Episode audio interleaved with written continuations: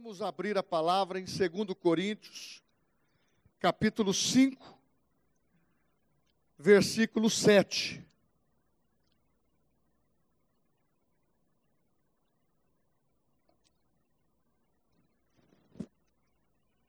E depois nós vamos ler a palavra em Josué capítulo 14. Segundo Coríntios capítulo 5, versículo 7, diz assim: Porque vivemos por fé e não pelo que vemos. Em outra tradução diz que nós andamos por fé e não por vistas. OK? Eu quero ler agora em Josué capítulo 14,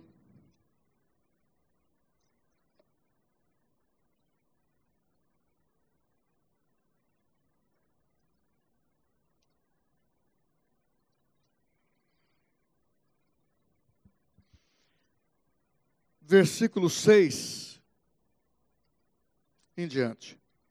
Os homens de Judá vieram a Josué em Gilgal, e Caleb, filho de Quenezeu, Jefoné, lhe disse: Você sabe o que o Senhor disse a Moisés, homem de Deus, em Cádiz Barneia, sobre mim e sobre você?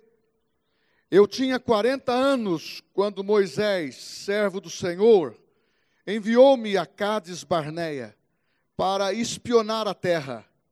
E eu lhe dei um relatório digno de confiança. E eu lhe dei um relatório digno de confiança. Mas os meus irmãos israelitas, que foram comigo, fizeram o povo desanimar-se de medo eu, porém, fui inteiramente fiel ao Senhor, meu Deus. Por isso, naquele dia, Moisés me jurou: certamente, a terra em que você pisou será uma herança perpétua para você, para os seus descendentes, porquanto você foi inteiramente fiel ao Senhor. Pois bem sei, o Senhor manteve-me vivo como prometeu. E foi há 45 anos que ele disse a Moisés, quando Israel caminhava pelo deserto: Por isso aqui estou, com 85 anos de idade, ainda estou tão forte como no dia de Moisés, no dia que Moisés me enviou. Ainda estou tão forte como no dia em que Moisés me enviou. Tenho agora tanto vigor para ir à guerra como tinha naquela época. Glória a Deus. Aleluia.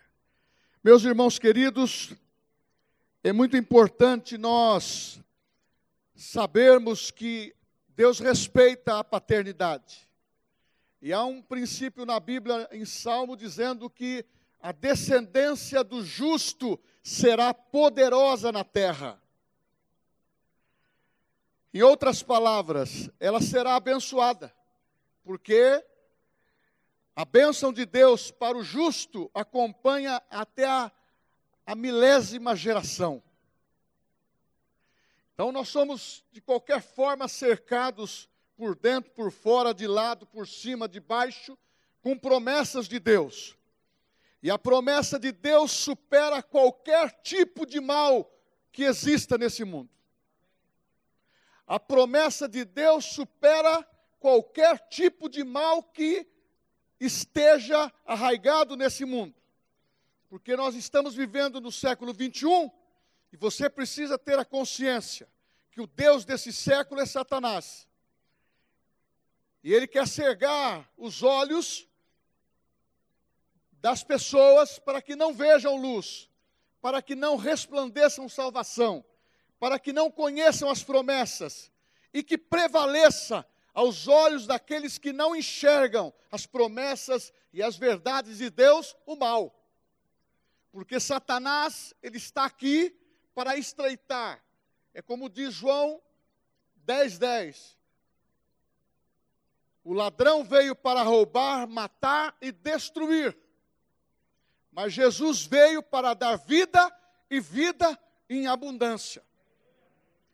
Eu quero resgatar aqui uma descendência de uma paternidade que compensa lembrar. É muito bom quando nós temos referências que são preciosas para a nossa vida, aonde nos dá um ponto de apoio, o ponto de equilíbrio, o norte, nos baliza para andarmos no caminho certo, conselhos que já foram ditos na palavra e situações que foram transferidas de pai para filhos. E muito mais, as bênçãos do Senhor, elas são transferíveis.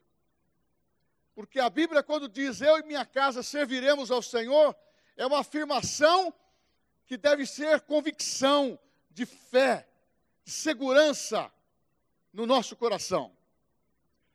Nós temos que ter o um entendimento que hoje a nossa realidade é para viver em novidade de vida. Hoje a nossa realidade é viver a intensidade da fé.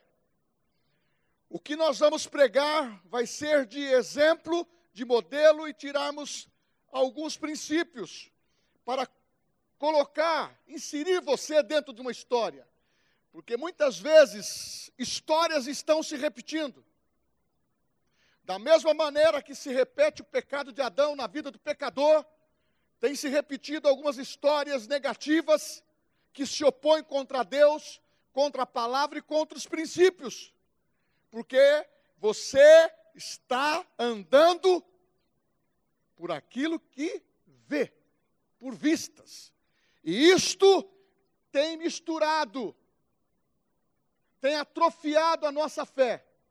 Porque no momento em que devemos aplicar a nossa fé, mistura-se com a razão, mistura com o sentimento, mistura com a realidade dessa vida e começamos a ser norteado pelos cinco sentidos de um homem natural.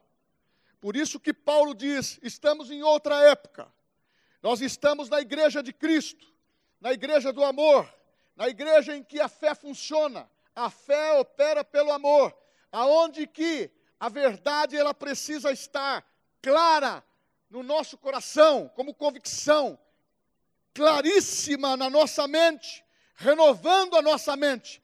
Nós não andamos por aquilo que vemos. Porque aquilo que vemos nesses últimos dias, você pode perceber, quer nos afastar da nossa fé, quer quer esfriar a nossa fé, quer esfriar o amor e a paternidade que Deus tem conosco. Um amor puro, genuíno, revelado a mim e a você. Porque antes estávamos destinados ao inferno, hoje somos destinados aos céus. E dentro desse princípio, eu quero que você renove a visão no seu coração, de não andar por vistas, mas andar pela fé. E andar pela fé é andar por aquilo que você crê. E quando você fala que crê em alguma coisa, isso tem que mover o teu coração. Isso tem que envolver todo o teu ser. E principalmente hoje, tem que envolver o nosso espírito, fortalecê-lo e precisa envolver a nossa alma e nosso corpo. E nós não podemos se distanciar destas verdades, porque há uma diferença muito grande. Andar por, por aquilo que vê e andar pela fé. Andar pela fé é viver nos princípios da palavra. Por isso que eu quero tirar essa lição em relação ao povo de Israel, mostrando mostrando um posicionamento muito especial. Vamos contemplar comigo a realidade que eles viveram. No Egito, escravos, no Egito, destinado à perdição, e vivendo sobre uma escravidão espiritual e física, não podendo exercer o seu culto a Deus com liberdade. Eles eram prisioneiros espiritualmente. Eles eram prisioneiros fisicamente. E eram prisioneiros dos seus próprios sentimentos. Mas Deus, com mão forte, deu um livramento através de Moisés. Passou o Mar Vermelho. Dá para imaginar a maravilha e o poder que contemplou esse grande milagre? Dá para você dar um entendimento? Dá para você refrescar a tua mente? Que eles viveram de dia debaixo de uma sombra, fornecido por uma nuvem, e de noite por uma coluna de fogo, aonde guiava e aquecia da frieza do deserto. Dá para você imaginar que aonde existia uma terra árida, escassez, Deus os presenciou com a fartura da, suprindo todas as suas necessidades. Foi nesse contexto que Deus libertou o povo de Israel. Foi dentro desses milagres que os olhos viram participaram, aplaudiram, até mesmo glorificaram a Deus, mas viviam as circunstâncias. Aqueles que vivem por vistas, gostam apenas de viver o maná diário e, e muitas vezes não valoriza o que Deus tem por amanhã. Aqueles que vivem por vistas, eles querem um milagre porque pediu hoje e Deus tem que fornecer o milagre, porque eles merecem. Porque eles adoram a Deus. Algumas exigências, alguns direitos que passamos a ler na Bíblia ficam atrelados ao nosso coração, mas nós nos esquecemos dos nossos deveres e de nós do nosso comportamento que deve ser de se aproximar de Deus, de conhecê-lo melhor e saber que Ele tem prazer de nos dirigir, nos guiar e nos proteger. Dentro desse sentido, as emoções deste povo conviveram com milagres, conviveram com prodígios. Eu imagino que se nós fôssemos ver os milagres que aconteceu no deserto nesses últimos dias, meu irmão, nós estaríamos aplaudindo todo momento, estaríamos com louvor nos nossos lábios todos os instantes. Mas muitas vezes nós não conotamos de uma maneira tão convicta essas histórias.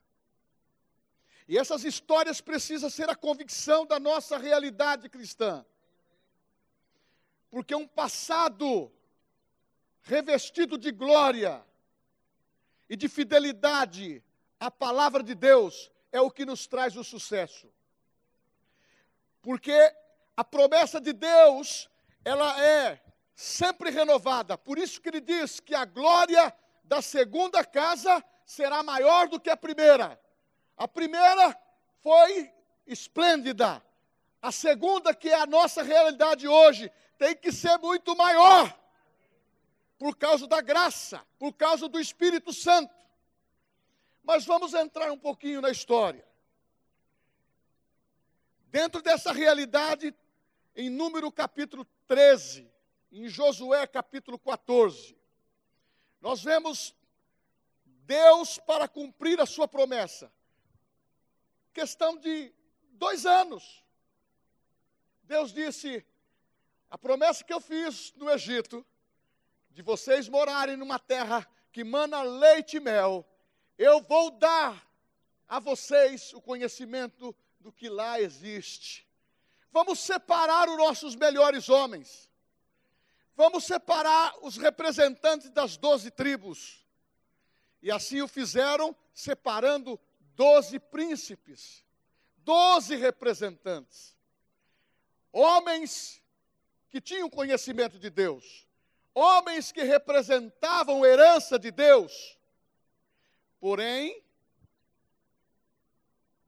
esses homens se reuniram, foram abençoados por Moisés e foram enviados para a terra de Canaã. Deus deu o roteiro, você vai por esse caminho. É por esse caminho que você vai ver o que a terra produz. Você vai por este lado da, da montanha e quando você descer, você vai ver a terra produtiva que Deus o introduziu.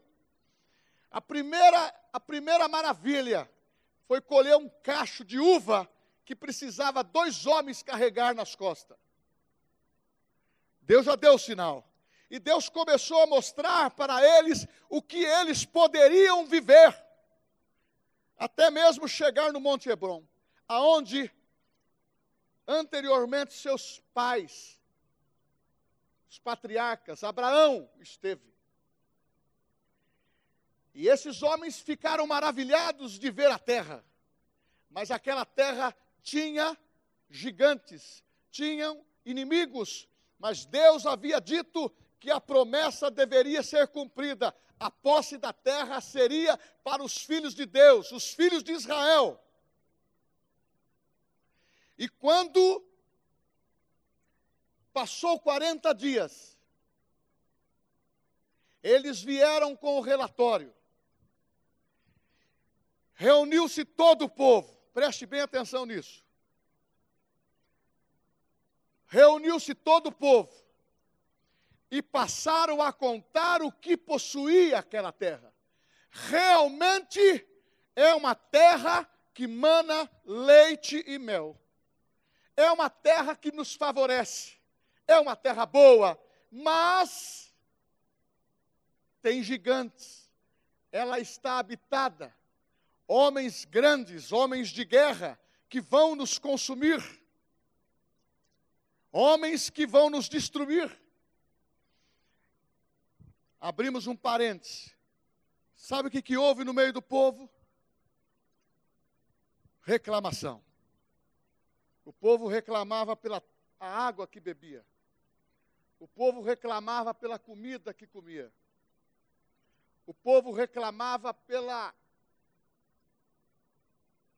Lembrando das coisas que comiam no, no Egito e comparando que eram melhores do que o que estava na terra prometida. Uma das coisas que Deus precisou fazer na vida do povo de Israel não só foi tirar o povo do Egito, mas tirar o Egito de dentro do coração do povo. Porque eles estavam escravos com coisas antigas, eles estavam vivendo por vistas. E muitas vezes a ótica natural, ela vai nos surpreender, ela não vai revelar a segurança que tem a promessa de Deus para a tua vida e para a minha vida. Porque quando Deus promete, a promessa de Deus é maior do que o mal. A palavra de Deus é superior àquilo que você imagina. E transportando isso dentro dessa história para os dias de hoje, nós precisamos dar o, o entendimento que estar de mal com Deus, se Deus for o seu problema, quem vai ser a sua solução? Volte para a palavra. Não murmure. E tenha um comportamento em que você sobressaia dentro dos princípios da Bíblia, aonde a palavra vai dirigir você. Mas naquele momento, voltando para a história, o povo até mesmo ameaçou Moisés, Arão, Josué, Caleb, vamos apedrejá-los. Vamos vamos levantar um novo líder. Normalmente, quando rebelião vem no coração das pessoas, as pessoas não vê as promessas de Deus, ela olha só para si mesmo. Quando as pessoas começam a querer ser contra a visão de Deus, os problemas começam a surgir em, em grande quantidade. E esse povo começou a falar mal contra os seus líderes. Mas levantou-se dois homens, Josué e Caleb. Então, o que eu quero dizer? Há um relatório que você pode dar positivamente, e há um relatório que você pode dar negativamente. Josué e Caleb poderiam estar tímidos em relação à pressão de milhares de pessoas e de todos os líderes da congregação, das doze tribos, e dizer: Eu vou segurar essa verdade, doze recuaram, mas eles não, eles não se importaram. Ei, a visão é essa, o que Deus prometeu é para nós andarmos por fé, por aquilo que nós cremos, nós cremos que a terra que Deus nos prometeu mana leite e mel. Nós cremos atualmente que a vida que Deus nos deu é para viver o melhor dessa terra em novidade de vida, mas com um relatório, com uma palavra na qual traz a segurança para a tua vida caminhar e viver. Sabe como que era tratado Caleb no contexto?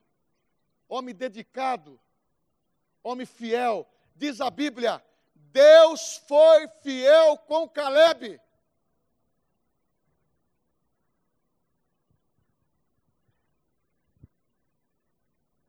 Deus não permitiu que toda aquela geração, porque mantiveram declarações inconvenientes, diferentes da palavra de Deus. Irmãos, com isso eu quero lembrar que nós temos a palavra. Deixa a palavra ela limpar os seus ouvidos, limpar o seu coração, sejais limpo totalmente pela palavra, para que você não tenha nenhum sentido de desobediência e passe a crer naquilo que Deus te prometeu. Ou melhor, o que Deus prometeu, ele vai ser fiel em cumprir ou não? Sim ou não? Então, nós não podemos viver em descrédito, nós não podemos viver em incredulidade. Não aceite viver pelo sentido natural. Isso poderá trazer você a ter dificuldades de crer na promessa de Deus. Deus tem prometido coisas presentes para você. Passa uma semana, passa um mês, passa um ano, passa dois, você já começa a colocar aquilo na, na prateleira e já passa a dizer: Deus se esqueceu de mim. A promessa de Deus, não, não, não, não, não, não é para mim. Tudo tem acontecido com você. Não é verdade. Nós temos que incorporar esta palavra, essa convicção, personalizar essa palavra na nossa vida, para que você viva e possua aquilo que Deus te deu, um espírito inabalável, um espírito indestrutível, um espírito forte. Porque quando você está em fé, o teu espírito é altamente suficiente para enfrentar qualquer tipo de deserto, qualquer tipo de rebelião, qualquer tipo, tipo de, de, de desobediência, qualquer tipo de manifestação que seja contrária à palavra de Deus e você tem condições de dizer não. A Bíblia fala muito claramente, Jesus dizendo: Pai, não os tire do mundo, mas livra-os do mal. Enquanto nós estamos aqui, essa terra não é nossa. Satanás está tentando confundir de todas as maneiras. Por isso que eu quero, dentro dessa crescente, que você assuma e tenha o espírito da fé. Para você crer em tudo aquilo que a Bíblia diz. Para nós avançarmos e podermos ter um relatório positivo. Eu pergunto para você: Alguém já te deu um relatório negativo e que balançou a tua vida? Você estava esperando um relatório favorável e a pessoa vem com um relatório negativo, falando contra a palavra. Uma coisa simples, eu estou curado em nome de Jesus. Aí vem a outra pessoa e diz: Mas você não está curado, porque você está enfermo ainda, você está tomando medicamento, você está se tratando, você não está curado. Meu irmão, nós sabemos que existe a enfermidade, e a enfermidade não pertence a Deus. Mas nós temos que ter a convicção que o nosso Deus, ele gera saúde em nós e nós somos sarados pelo poder da palavra. E quando nós com, confessamos isto, isto vai personalizar na nossa vida e o teu corpo será sarado. Seja qualquer tipo de doença, se você declarar e você confiar e você repreender os sintomas, você será curado, porque é no nome de Jesus que todo poder foi dado para curar todos os tipos de enfermidades.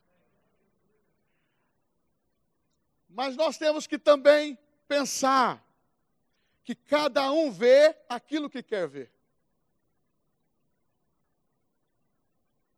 Eu posso estar pregando aqui e você está enxergando de uma maneira. Ah, mas o que, que eu tenho com isso, com essa história de Israel?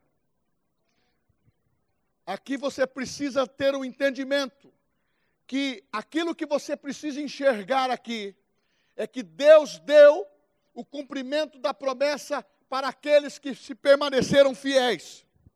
Porque aquele que permaneceu fiel recebeu sucesso. Qual foi a conclusão para, para Josué?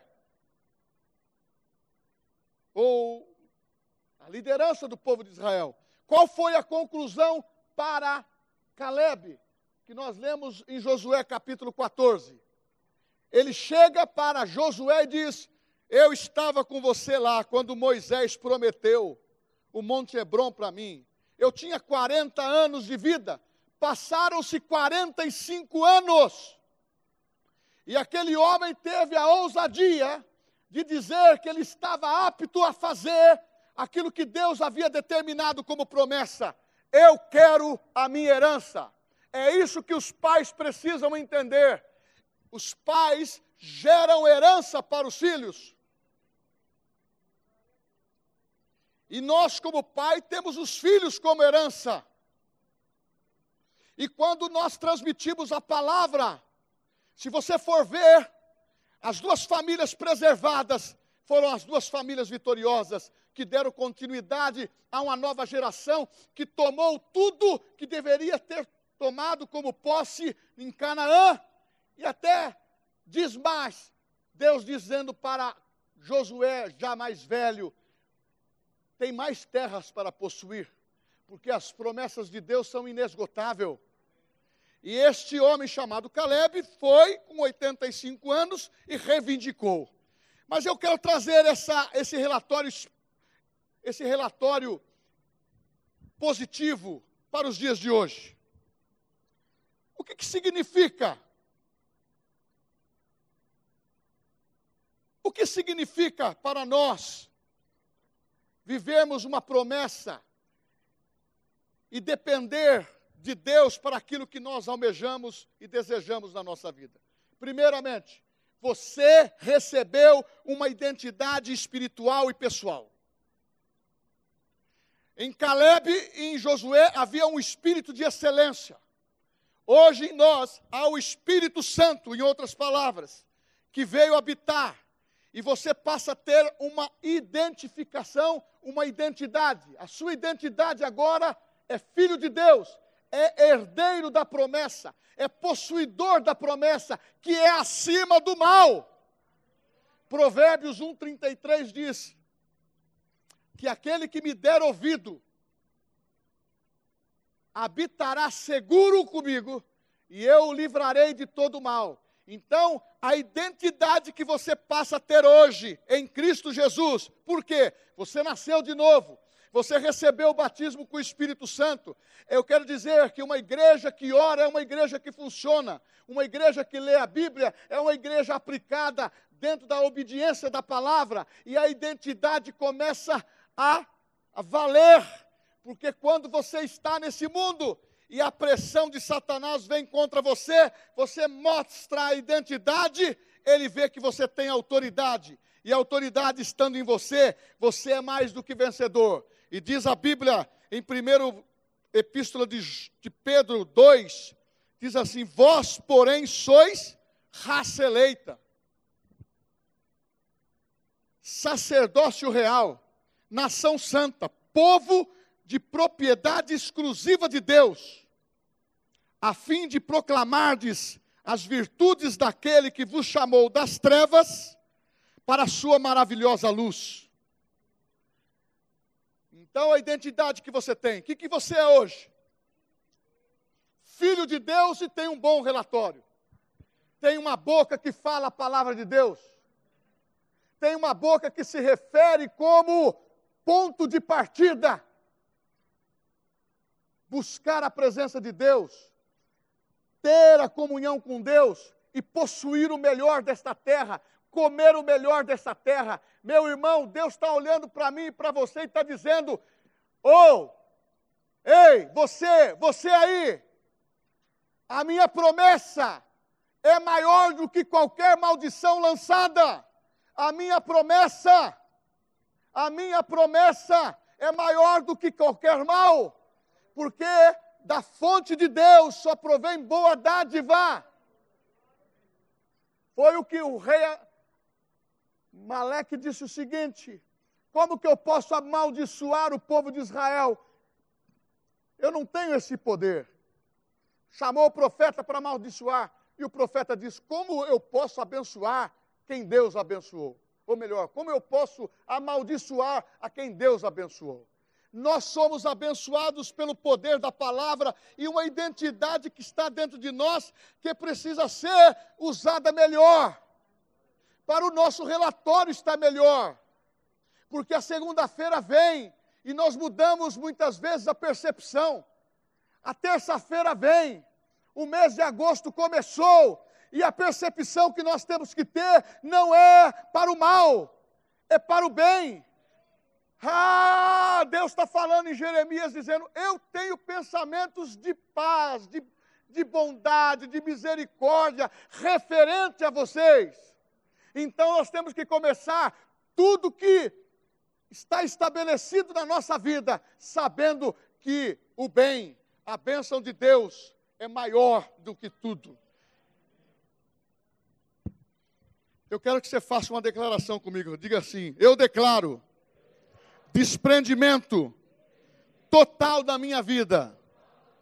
Vou viver livre, liberto de qualquer amarração. Porque quando você tem a identidade, o laço do passarinheiro não tem poder contra você. Quando você tem identidade, você sabe quem você é em Cristo. Você pisou na nova terra, não tenha medo dos gigantes. São grandes, mas caem. São grandes, mas são superados. São grandes, mas fogem de nós. Ah, porque há um povo que tem um poder dentro dele que chama povo de Deus, igreja de Cristo, que nesses últimos dias o medo que teve naquele povo que não quis herdar a terra, não pode ter no nosso coração nesses dias de dificuldade apresentado mundialmente. Nós temos que declarar o inverso nós temos que declarar, declarar o contrário, nós temos que falar sempre da nossa identidade. Somos vitoriosos em Cristo. Outra coisa, quando você tem a segurança da promessa no seu coração, e essa identidade brilha, como nós cantamos, brilha, você tem livramentos, você é conectado com a palavra, e a tua boca começa a emitir coisas que vão funcionar. Eu quero que você saiba que vamos viver livramentos de todos os tipos de armadura. de todos os tipos de cilada. Nós temos que viver toda a posição que Deus nos deu e não temermos. Devemos viver livramento contra os enganos. Irmãos, vamos tomar cuidado nesses últimos dias, diz a Bíblia. Satanás pode até se transformar em anjo de luz para enganar. O nome dele é enganador. O nome dele é acusa, acusador dos irmãos. Mas nós que temos a identidade de Deus, nós temos a graça do Senhor. Nós temos livramento do Senhor todos os dias. Temos livramento do Senhor das enfermidades desse mundo. Isso precisa ser batido forte. Nós estamos vivendo no momento da igreja em que diz a, a palavra: os sinais seguirão aos que creem. E uma das promessas ali escrita porão as mãos sobre os enfermos e sararão. Então você receba a cura e começa a declarar saúde sobre o teu corpo, mandar o câncer embora, mandar a dor de cabeça embora, mandar a doença embora e não aceitar os sintomas e saber que o relatório que você vai dar se for do céu, você está curado. Se for da terra, você está enfermo. Por isso nós não andamos por vista. Nós andamos pela fé. E eu vou ter que encurtar a mensagem. Foi tanto, tantas fotos maravilhosas dos pais que nós vimos, e eu quero dizer o seguinte: deixa eu passar aqui por uma situação que eu que eu vejo como muito importante. Viveremos restauração nesses dias. Irmãos, eu não quero ser é, uma pessoa que fique falando de uma maneira que a igreja está neutralizada. A igreja não está. Eu quero trazer um alerta no sentido. Quando nós falamos da restauração, para termos um relatório daquilo que Deus quer para a nossa vida, tome cuidado com as palavras que você ouve por este Brasil afora. Toma cuidado com a política que está se instalando. Toma cuidado com aquilo que você fala. Fale a palavra de Deus. Fale as verdades de Deus. Eu, eu até anotei o texto de Salmo 126, dizendo: Quando o Senhor restaurou a sorte de Sião. Então, a restauração precisa ter restauração da nossa autoridade. Não é só falar, a autoridade que foi transferida de Cristo para as nossas vidas pelo Espírito Santo. A restauração da nossa alegria, muitos estão vivendo triste. Nós estamos tendo um pouquinho mais de dificuldade para fomentar essa alegria no nosso coração. Nós precisamos se aplicar um pouco mais para que isso aconteça. E vamos terminando dizendo o seguinte: o que impede o crescimento de uma vida espiritual para ter um bom relatório é a falta de conhecimento. Para você ter um bom relatório, você precisa ter o conhecimento da verdade. Conhecereis a verdade e a verdade vos libertará. Se o Filho do Homem vos libertar, verdadeiramente sereis livre. Aleluia. Vamos ficar em pé.